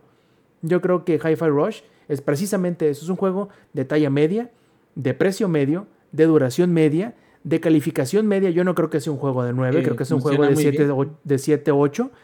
No necesita ser más. Un juego No. de 7 es un juego bueno a final de cuentas. Lo vas a disfrutar por, lo- por sus por sus este, cualidades, más que, por, más que lo vas a bajar por sus defectos. Y nos hace muchísima falta eso en todo. No todo es una mierda y no todo es una genialidad. Hay muchas cosas entre medio que debemos y podemos disfrutar. Ojalá nos ofrezcan y nos entreguen más de ellos. Que by the way, el Hi-Fi Rush tiene calificación de 9 y 9.2 en, en Metacritic, güey. Está bien, la Oh. gente puede creer. Yo O sea, no creo que sea un juego tan bueno, pero cada la quien puede. Gente lo, la gente lo está amando, güey. Es bueno. es Pero bueno. también, no, y está bien como dice Rob, es bueno, pero yo coincido con, un poquito con Rob. Yo no creo que sea un juego extremadamente bueno, creo que es un juego muy bueno, a secas, pero te da más que muchos juegos que pretendían ser genialidades y a lo mejor no llegaron ahí, ¿no? Pero como dices, creo que las condiciones bajo las que se dio y sobre todo la distribución tienen que ver con esa calificación. O sea, el hecho de que tanta gente lo pueda jugar y que tanta... Es más, ahí te va, es como el Michi versión GOTI, el Stray, también a muchísima gente le gustó el juego porque entró en PlayStation Plus. No ha entrado en PlayStation Plus y no hubiera sido tan popular, cabrón. Pero bueno, eso es otra plática, ¿no? Pero en tanto que es una plática o no entre que... eh, curiosamente, el, el podcast beta este fin de semana habló de este mismo tema, pero de la versión original. Yo quiero acercar al ingenierillo para que nos platique de cómo vivió, qué le pareció y si le gustó la adaptación a anime de esa obra de arte de Urusawa que conocemos simple y sencillamente como Monster. Mira, mi Rob, yo antes no sabía lo que era vivir, güey, hasta que conocí a Urusawa. No, bueno, este, te voy a decir algo. La verdad, Monster ya lo había, ya lo había visto listado en alguna de las listas otaku, porque digo, no están ustedes para saberlo ni yo para contarlo, pero además de empieza juegos, hoy empieza animes. Ya sé que todos los que vean One Piece se pueden considerar empieza animes porque esa madre nunca la acabas. Yo ahí voy, ahí voy, por cierto. Eh, ya le quiero avanzar un poquito más, pero bueno. Este, entonces, haz de cuenta de que eh, Netflix empezó a traer muy buenos títulos em, y los empezó a traer eh, este, títulos no tan recientes y, de buena calidad que yo me quedé, oye, güey, o sea, está, chingón. Eh, uno de ellos que es de mis favoritos, que este, desde que lo vi me, enamoré hace como más de 10 años, yo creo que, que lo vi, fue Full Metal Alchemist Brotherhood. Y este me gustó mucho la trama, cómo había temas de un lado, temas del otro, pero había muy poquito relleno, en, en- todo en general como que aportaba, ¿no? Al, al final, este, más o menos como sesenta y tantos capítulos creo que es, no me acuerdo.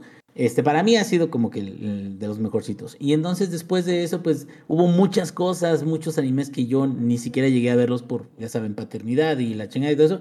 Y cuando ahorita ya me estoy poniendo más o menos al día, veo que hay algunos títulos que me he perdido, que valen muchísimo la pena. Y el primero que vi en Netflix, antes de hablar un poquito de Monster, el primero que vi en Netflix fue el de eh, Berserker. Y Berserker también es un, anime basado en un manga.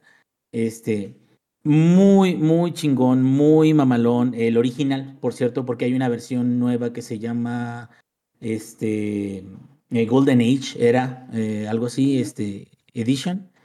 Y es como una readaptación, una reedición de las películas, porque Berserk tuvo una eh, eh, modernización, se podría llamar, en, en un tipo de, de arte 3D.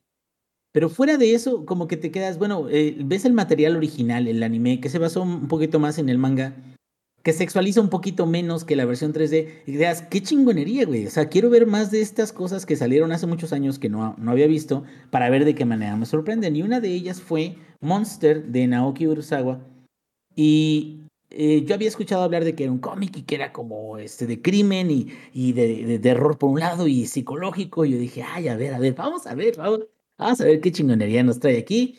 La historia viene siendo de Kenzo Tenma y muy seguramente en el podcast beta lo han de ver descrito mucho mejor que yo. Y él es un cirujano chingón, sí, sí, sí, sí, sí, sí, sí, sí, que está, me parece que es Alemania, eh, o algo como si fuera Alemania, güey. Dunkelberg, no me acuerdo cómo se llama. Este, eh, pero el chiste es de que él está así en un, en un este, hospital muy cabrón, muy chingón, y el hospital se alza el cuello gracias a que él es, pero el genio de la neurocirugía, cabrón.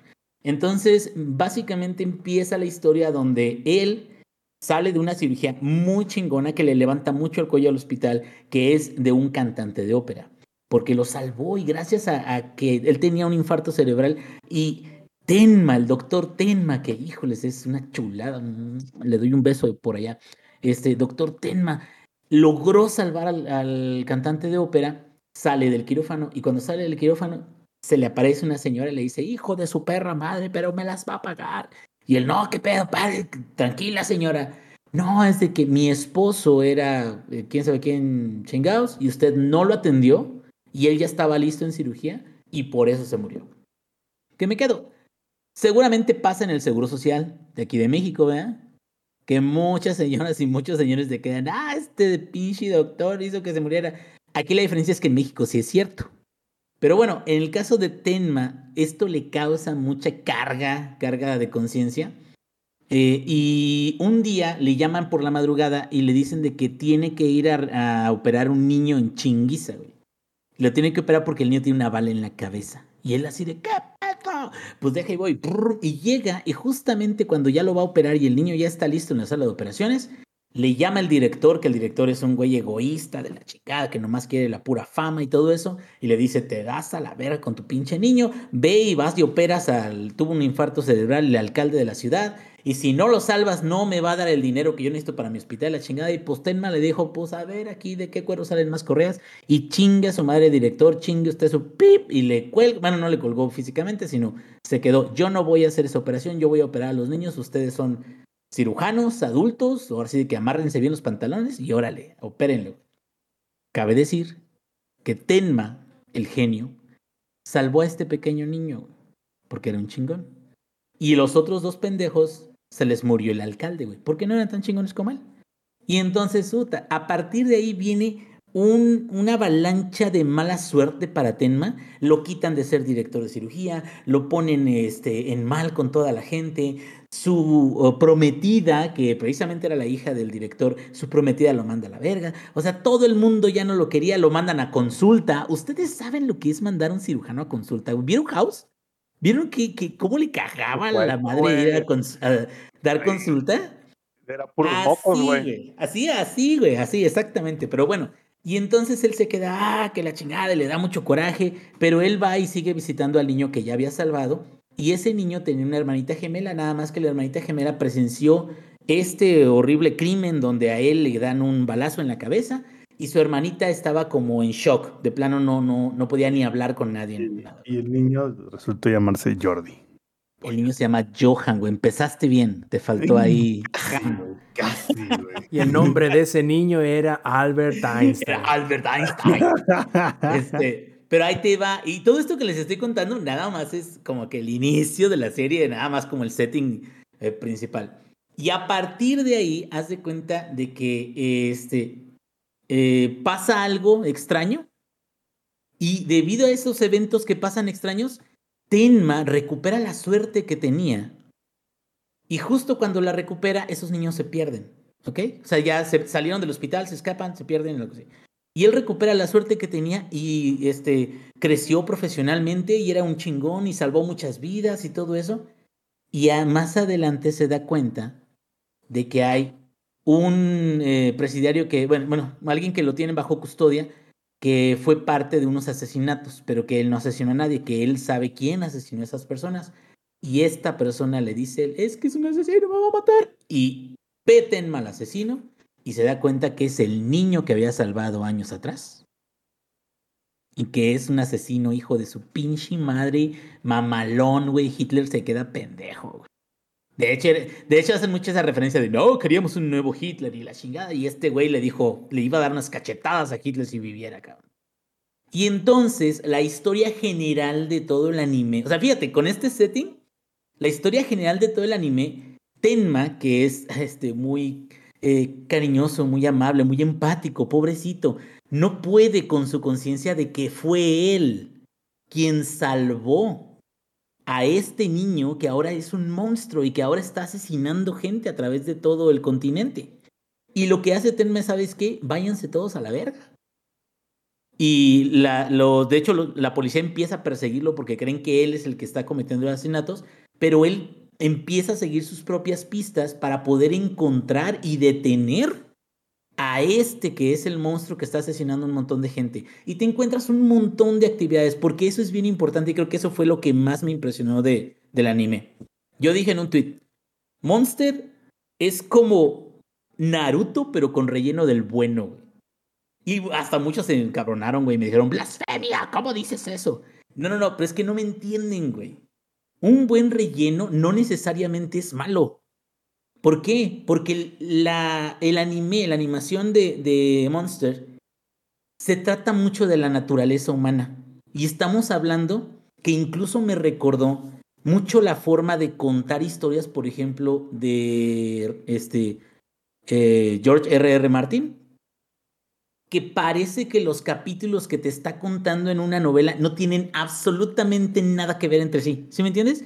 Y que por sí mismo las historias son buenecillas, tanto que te quedas, ay, pues a ver, quiero seguir viendo qué es lo que sucede. Capítulo a capítulo, tú crees, ya cuando pasan estos capítulos iniciales donde empieza el setting, tú crees capítulo a capítulo que esto se va a tratar como la película de Fugitivo con Harrison Ford de que siempre va a estar Tenma corriendo y siempre va a estar la policía atrás de él y siempre va a estar el asesino ahí escondido entre las sombras. Ja, ja, ja, ja, aquí estoy. No mames, no saben nada. Jon Snow, you know nothing, güey. Porque hay unos cuantos capítulos donde Tenma ni siquiera sale, güey. Hay unos cuantos capítulos donde se menciona, donde sale, o se sospecha que sale Johan, que es el monstruo, o el, muchacho, este, el adulto joven, que es un asesino, pero no salen todo el tiempo. Mucho de, lo que sucede es la travesía de Tenma, cómo va avanzando, y no nada más Tenma, sino también se encuentran a la hermana perdida de Johan, y, ella también forma parte de todo el argumento, y entre todos viven experiencias distintas y separadas, pero cada episodio donde sale uno o el otro, aparece, por ejemplo, la historia de una pareja eh, este, ya de la tercera edad, que está viajando en, en el campo en, Europa y de repente le deciden echarle un ray a Tenma. Y en esa historia ellos van avanzando y llegan a una ciudad y pasan por una caseta de policía y el Tenma así como de, ah, la verga, me van a agarrar aquí. Y al final te das cuenta como que estas personas tenían una batalla dentro de ellos y esa experiencia que tuvieron con Tenma los ayudó. Por eso digo que Tenma es como el que sale en esa de, de Drake y Josh de, ay, este muchacho ya habrá algo que no haga bien. Porque hijo de su madre es muy humano, es de los personajes mm, favoritos que tengo ahorita. Y tengo una contra, nada más hay 30 capítulos. El anime tiene más capítulos. Pero lo que sí les tengo que reconocer a Netflix es de que dejan el último capítulo lo dejaron exactamente donde te quedas. ¡Ah, hijos de la... ¿Por qué? ¿Por qué? No hay más, no hay más. Yo espero con todas mis fuerzas de que traigan más. Digo, si no, lo voy a tener que buscar en, en, en la bahía de Ar. Pero este, pero la verdad es que es de las mejores sorpresas que he tenido. Porque Berserk, bueno, tú sabes que Berserk es calidad, ¿no? Y ya te lo esperas. Y lo ves y te quedas, ay, qué chingón. Y sí, o sea, wow, muy bien. Y Bloodborne sí, ahí se ve la. Y, Dark Souls ahí se ve donde se inspiraron. Muy bien, bien, bien. Pero esto para mí fue una sorpresa porque, a pesar de que sí tiene sus eh, cosas extremas, sus fantasías, eh, no nada fantasioso, sino como cosas un poquito exageradas como para darle pie a los argumentos de cada uno de los capítulos, sí es refrescante ver algo que no es tan extremo. Que me quedo, creo que a lo mejor una de las interacciones más famosas y más interesantes que hubo en los animes de los últimos años, pero que rayaba en lo fantasioso precisamente por un elemento muy importante ahí, fue Death Note. y nada más la primera temporada. Porque la primera temporada es donde pasa lo más interesante y después como que ya se vicia un poquito, ¿no? Y creo que lo que me gustó a mí en estos capítulos que yo pude ver es que te demuestran cómo estas situaciones exponen a, a los seres humanos y, y te, hace, te, hace, te hace que te identifiques con muchas de las emociones que están demostrando. Y es más, es, es, lo que le están ahorita alabando a, la serie de, de, The Last of Us. O sea, es un tipo de contar historias que no es acerca de los infectados. Es un tipo, de, o sea, esta historia de Monster sí es sobre un asesino en serie, pero no es sobre el asesino en serie. O sea, no lo persigues. O sea, estás persiguiendo sí el objetivo final, pero toda la travesía te está demostrando una lección muy importante, cabrón. Y esa lección muy importante es muy humana. Y creo que eso merece que lo vean. Si no lo han visto, dense el tiempo, no se van a arrepentir. Es más, llega un momento y cuando empiezan a salir cosas que no parecen ser de la trama principal, no se preocupen, güey. O sea, sí valen la pena y sí son importantes. O sea, no es como Boruto que, ay, el día de la playa, vamos a... No, o sea, no, digo, todos los animes dicen que tienen un día de la playa. Sí, ¿no? Oye, Inge, estás, estás dando a entender que no son tangentes, son un boomerang narrativo. Parece que se aleja y al ratito vuelve. Sí, sí, sí, sí, sí. Y, y, en el capítulo final donde lo dejan en Netflix, sí, es, es el boomerang que me ha destrozado más este año. Bueno, eh, cuando terminé en diciembre. Pero me quedo, la verdad, ahorita lo que llevo, 10 de 10. Porque sí, sí creo que es una historia que vería otra vez. ¿Sí me entiendes? O sea, y creo que para animes, habiendo tantísimos como hay, no cualquiera dice eso, güey. O sea, no cualquiera dice, lo volvería a ver. O sea, pues no, o sea, hay unos de que no tienen ni tiempo, ¿no? Pero no, o sea, uno de esos que te quedas, no, güey, eso sí está bien mamalón, véanlo, se los recomiendo. Y pues escuchen el podcast beta porque seguramente ahí, con muchísimo más detalle, platican acerca de esta joya japonesa. A ver, Inge, ¿me estás diciendo que Monster definitivamente es cinema? Hostia, tío. Joder. Es. Ah, no, pero Kiko sería. Cinema ga. Una mamá así. pero sí. Sí. Eh, no, no, no. La, eh, me, la verdad, de los últimos que he visto, creo que sí es de los que más me ha llamado la atención. Y, y es más, está rayando en, en, en, tipos de. Digo, a lo mejor menos fantasioso, pero en tipos de, de entregas como este, ¿cómo se llamaba? El de Paprika, el de, o sea, como que son temas más serios, ¿sí me entiendes? ¿Cómo se llamaba el otro? El de la, la cantante que estaba como, que pensaba que estaba volviendo loca. ¿La actriz del milenio? Uh, se llama... No, se llama Blue, Blue algo creo. Bueno, algún otaku más otaku que yo sabrá. Pero, es que o sea, sí ese... sé cuál es, pero el título no me acuerdo. Sí, que es un idol, güey, que, y que ya cree que se está volviendo loca y que está cometiendo unos crímenes cuando en realidad no es. Bueno, es el plot twist que sabe o no sabe, güey. Es un thriller psicológico. Pero el, el chiste es. Perfect Blue. Perfect Blue, Perfect Blue, exactamente. Gracias, gracias. Nada, Tú eres bueno, más otaku que yo, gracias, gracias. Este, pero a lo que voy es esto: son temas como más serios y que distan de. Soy un slime que viajó 10.000 años en el pasado y ahora estoy en, un, en otro mundo o sea, como 20 mil y se caes, que te quedas. Hay unos que están chidos, pero también te quedas ya, güey. Ya es más, hasta Monster Hunter lo hicieron y se cae, güey. ¿Por qué? No hagan eso, güey. O sea, si tienen una buena historia, pues cuéntenle ya, chingada su madre. Pero bueno, eso es todo acerca de este tema. Se la recomiendo, güey. Yo nada más el que me quedé con ganas porque lo anunciaron, pero como que todavía no ha sucedido, es la adaptación de otra de las obras precisamente de Urusawa, que es la de Plutón o Pluto que es eh, Inge por si para que te intereses a lo mejor en leerlo.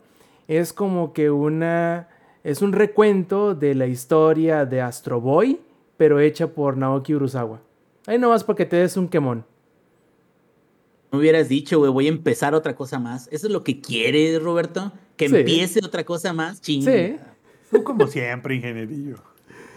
Y bueno, plebes, yo creo que aquí vamos a terminar el Showtime Podcast porque aunque sí tenemos más temas, creo que sería un desperdicio el dejarlos a medias porque nos quedamos con el ex queriendo hablar de Dark Souls, pero no quiero, no quiero que le cortemos el tema medio platicada. También tenemos la republicación de GoldenEye 007, pero tampoco quiero cortarle la inspiración a medias ni a Eddie ni al Samper.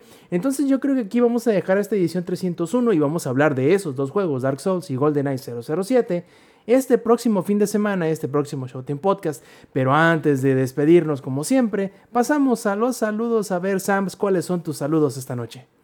Como siempre, a todos los que nos van a escuchar en la versión grabada, pero un saludo siempre especial para los que están en la versión en vivo y están aquí soportando, güey, nuestras fallas en el Streamlabs, pero bueno, ¿no? O sea, se, se, logró hasta el final del podcast y saludos a todos los que nos van a escuchar en la versión grabada y vengan a la versión en vivo, ¿no? O sea, podrán ver cosas que no se ven en la versión grabada, cosas por las cuales normalmente pagarían una suscripción en un sitio exclusivamente para fans. Y acá nos preguntan, mira, si estuviesen en la versión en vivo, eh, pudieran leer lo que dice Mr. Lindos Mac, que nos dice, me van a dejar colgado con el tema de GoldenEye. No, espérate, espérate, no te vamos a dejar colgado. Esto es un cliffhanger bueno, pues es lo mismo, ¿no? Como, diría Vox Bunny, hasta nos vemos en la próxima, amiguitos. Además, si lo ves de cierta forma, ni es tanto, porque como estamos grabando en martes, ya el domingo lo tienes. Si todo sale bien. Casi nada. Ya, ya, mañana es miércoles, ya es como si fuera sábado, cabrón. O sea, ¿qué tal? Mañana. Ya, yo miércoles con sabor a jueves, que es casi viernes. Ya fin de semana. Y, y, luego yo que tengo vacaciones. Uf este jueves, viernes y lunes, güey, yo ya destapé mis vikings hoy. Ay, es festivo el lunes, acuérdense, ¿eh? O estamos hablando de otra cosa. Pues sí. Mm, ah, ok. y bueno, miren, a ver. Ah, claro. A ver, ya, ya escucharon aquí el que se va, el que va empezando a trabajar en una nueva chamba y que se va enterando que hay puente el lunes, pero pues también, a ver, Lex, ¿cuáles son tus saludos esta noche? Saludos para toda la banda que anduvo acá en el chat, para Mr. Lindosmack, para el Aglitz Kitten, para Heladito. Heladito es uno de los fans más asiduos de todo el contenido de Langaria. Le mando un besote que se lo ponga donde él quiera.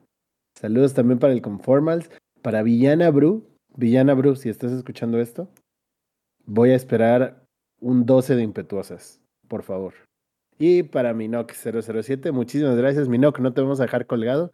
Ya dijo el Rob, es un cliffhanger pero te prometemos que va a estar chulo el resumen de GoldenEye.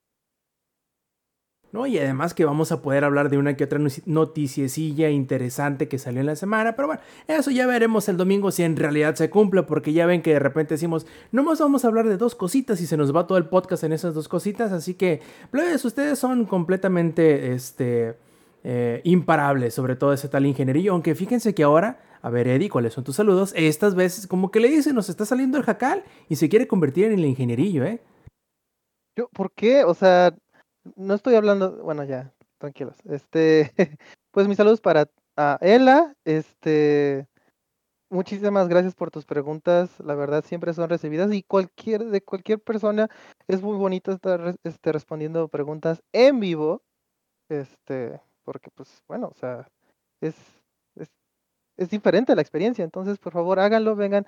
Este, y la verdad, una disculpita si este, luego, pues las cosas pueden ser um, hasta el martes, pero bueno, eh, cuídense muchísimo, este, descansen, nos vemos, este, os escuchamos el domingo. Y pues nada, hasta la próxima. Bye. Perfecto. Ingenierillo, ¿cuáles son tus saludos esta noche? Bueno, como siempre, saludos a toda la gente que nos escuchó. Muchísimas gracias por estar aquí al pendiente de nosotros hasta el martes, porque sí, en martes digo, es muy raro de que grabemos, pero esperaremos, trataremos, yo trataré sobre todo este, que mis actividades de padre se hagan desde el día viernes, como siempre les digo muchachos, pero no quieren. Para que el domingo no haya ningún problema y podamos grabar, lo digo porque en este en particular sí el domingo fue, estuvo medio cabrón. Pero este, eh, muchísimas gracias también a eh, el equipo de Ruga Gotoku porque va a salir Ishin en febrero, güey. Y va a traer como 10 nuevos minijuegos. No, no, no, no, no. Yo ya estoy ya vendido.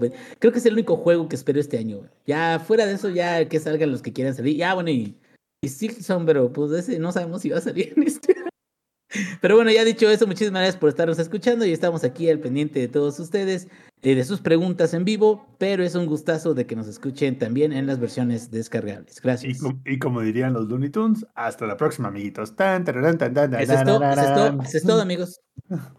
Muy bien, plebes. Y también, obviamente, recordarles, como dicen los plebes, échense la vuelta a la versión en vivo que pueden encontrar los domingos, 7 y media de la noche, horario de la CDMX, a través de twitch.tv, diagonal langaria. Además, si nos disfrutan las versiones pregrabadas y quieren hacernos llegar algún comentario, alguna pregunta, algún saludo, pueden hacerlo en nuestras redes sociales o en nuestro canal de Discord que pueden encontrar todos en langaria.net, diagonal enlaces. Y si no nos queda más, muchachos, nos despedimos de esta edición 301 del Showtime Podcast de parte del ingenierillo, de parte del ex, de parte de Lady y del Samper. Yo fui Roberto Sainz y esto fue el Showtime Podcast. Nos vemos la semana que entra. Stay metal. Langaria.net presentó.